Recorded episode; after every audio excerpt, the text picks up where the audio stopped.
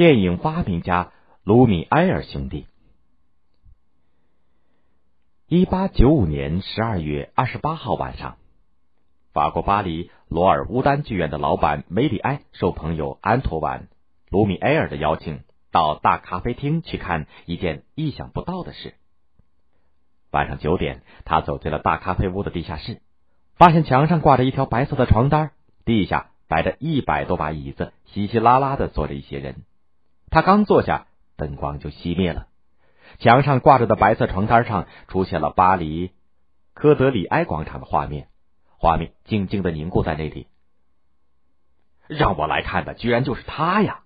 梅里埃愤愤的叫道：“这种东西我在十年前就会做了。”要知道，梅里埃本人是一名魔术师。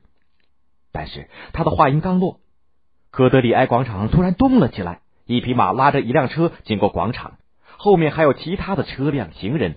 大街上车水马龙，这一切都在白布上显示出来，让这位魔术师惊得目瞪口呆。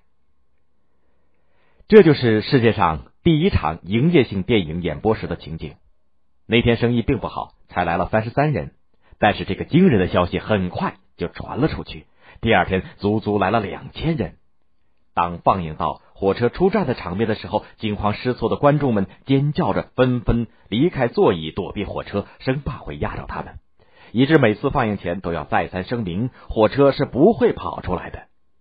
由于观众拥挤，警察不得不前来维持秩序。每天放映十八场，还满足不了人们的好奇心。安托万·卢米埃尔其实是个开照相馆的。他那能使剧院老板大为吃惊的发明——电影，应该归功于他两个值得骄傲的儿子奥古斯特·卢米埃尔和路易·卢米埃尔。他们分别出生于一八六四年和一八六六年。卢米埃尔兄弟是当时巴黎最好的技工学校的学生，他们在物理和化学方面极有天赋。当时氯化银的摄影干片已经问世，但是质量不稳定，价格也非常昂贵。安托万一直想自己制作，可是没有成功。聪明的路易发现了问题，爸爸居然用妈妈称面粉的秤来称化学试剂，他改用精确的天平秤，结果做出了非常好的摄影胶片，不但质量稳定，而且适宜大量的生产。于是安托万干脆关闭了照相馆，而开启了胶片厂来。十年之内，卢米埃尔工厂从十名工人发展到三百名工人。日产胶片五万张，行销世界各地。路易年仅十七岁就当上了厂长。卢米埃尔兄弟并没有就此满足，下一步创造的源泉还是来自父亲。一八九四年九月，安托万买回了一台由美国科学家爱迪生发明的机器。这台机器的体积如同一台五斗橱那么大，重五十公斤。人们可以通过一个孔朝里看，里面的景物看上去会动。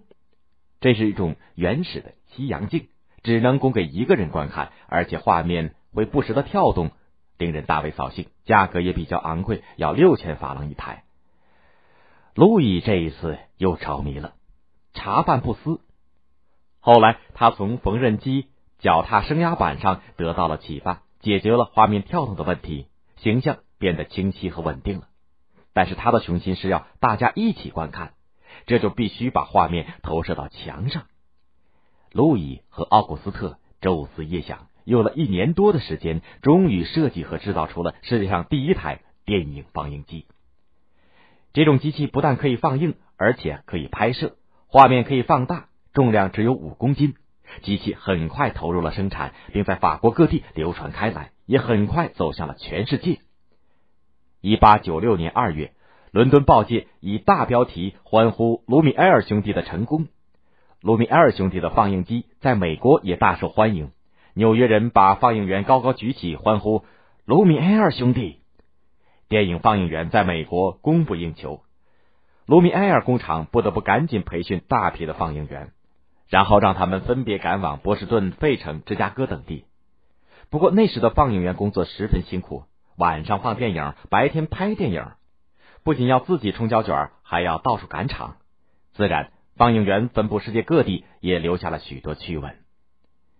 在德国不来梅，一个放映员一时找不到暗房装胶卷，急得团团转。